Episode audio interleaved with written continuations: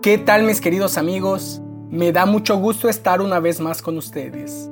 Mi nombre es Mario Utrilla de Convivencia Cristiana de Tuxtla.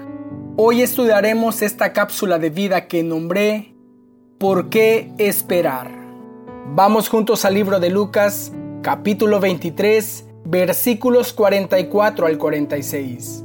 Era ya como la hora sexta, cuando descendieron tinieblas sobre toda la tierra hasta la hora novena, al eclipsarse el sol. El velo del templo se rasgó en dos, y Jesús clamando a gran voz dijo, Padre, en tus manos encomiendo mi espíritu. Habiendo dicho esto, expiró.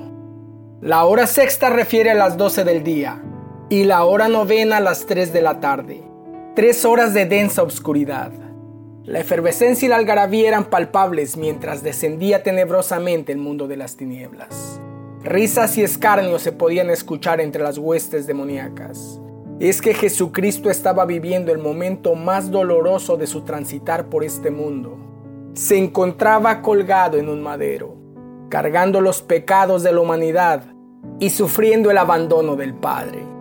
Sucede que Dios no comulga con el pecado.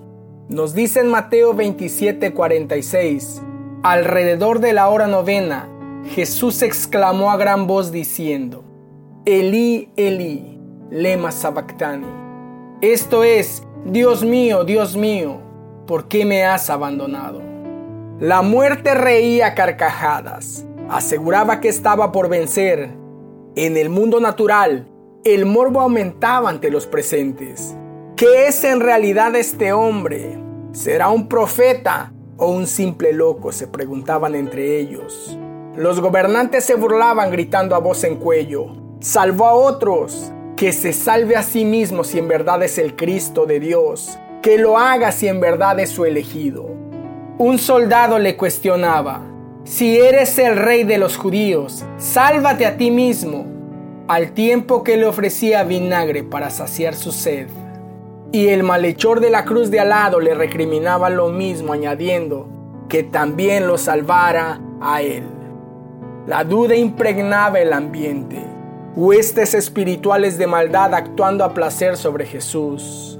Tres horas en máxima agonía. No eran los clavos y no era la cruz, el Padre lo había abandonado. El dolor del pecado era insoportable para el santo. Con razón el salmista escribió, No me eches de tu presencia y no quites de mí tu Santo Espíritu. Jesús pudo soportar los azotes, pudo soportar las bofetadas, escupitajos, burlas y una corona de espinos. La cruz fue brutal, no obstante su espíritu se mantenía inconmovible. Pero la ausencia del Padre, lo más doloroso del episodio llamado la Pasión de Cristo, fue el abandono del Señor y Dios en sus últimas tres horas. Dice en Salmos 84:10, porque mejor es un día en tus atrios mil fuera de ellos. Como el anciano que pierde al amor de su vida, al momento que fallece su viejita, a los días fenece él también así Cristo Jesús.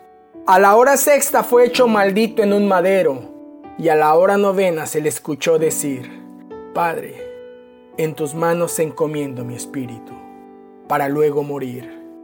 Esto nos habla de un cuadro desolador, el Padre dándole espalda a su Hijo en el momento más duro de su vida. Sucede que el pecado nos aleja de Dios y Jesús se hizo pecado por nosotros siendo Él sin pecado, sin mancha, totalmente impoluto, nos sustituyó en la cruz. Fue un episodio inentendible. Por un lado Jesús viviendo su peor momento y por el otro la humanidad viviendo el capítulo más bello de su historia. Se estaba abriendo una brecha por la que el hombre podía llegar al Padre. El sol estaba eclipsado. El velo del templo se rasgó en dos Dice en el libro de Mateo capítulo 27 versículos 51 y 52. En ese momento el velo del templo se rasgó en dos de arriba abajo, y la tierra tembló y las rocas se partieron, y los sepulcros se abrieron y los cuerpos de muchos santos que habían dormido resucitaron. El versículo 54 de Mateo capítulo 27 dice, El centurión y los que estaban con él custodiando a Jesús, cuando vieron el terremoto y las cosas que sucedían, se asustaron mucho y dijeron, en verdad este era hijo de Dios. Lucas capítulo 23 versículos 47 y 48 dice sobre este mismo acontecimiento. Al ver el centurión lo que había sucedido, glorificaba a Dios diciendo, ciertamente este hombre era inocente. Todas las multitudes que se habían reunido para presenciar este espectáculo, al observar lo que había acontecido, se volvieron golpeándose el pecho. A esta cápsula la titulé ¿Por qué esperar? ¿Por qué esperar a que las tinieblas se pongan sobre tu vida para reconocer a Jesús? ¿Por qué esperar a que la tierra tiemble? ¿Por qué esperar a que los sepulcros se abran y los muertos resuciten para decir, en verdad este era el Hijo de Dios? ¿Por qué esperar a que la vida se te consuma? ¿Por qué esperar a que tu matrimonio se destruya? ¿Por qué esperar a que tus hijos no quieran ni verte? ¿Por qué esperar a estar postrado en una cama o en el lecho de muerte? ¿Por qué esperar a que todo se obscurezca para reconocer a Jesús? Dice en Apocalipsis 3:20, yo estoy a la puerta y llamo. Si alguien oye mi voz y abre la puerta, entraré a él y cenaré con él y él conmigo.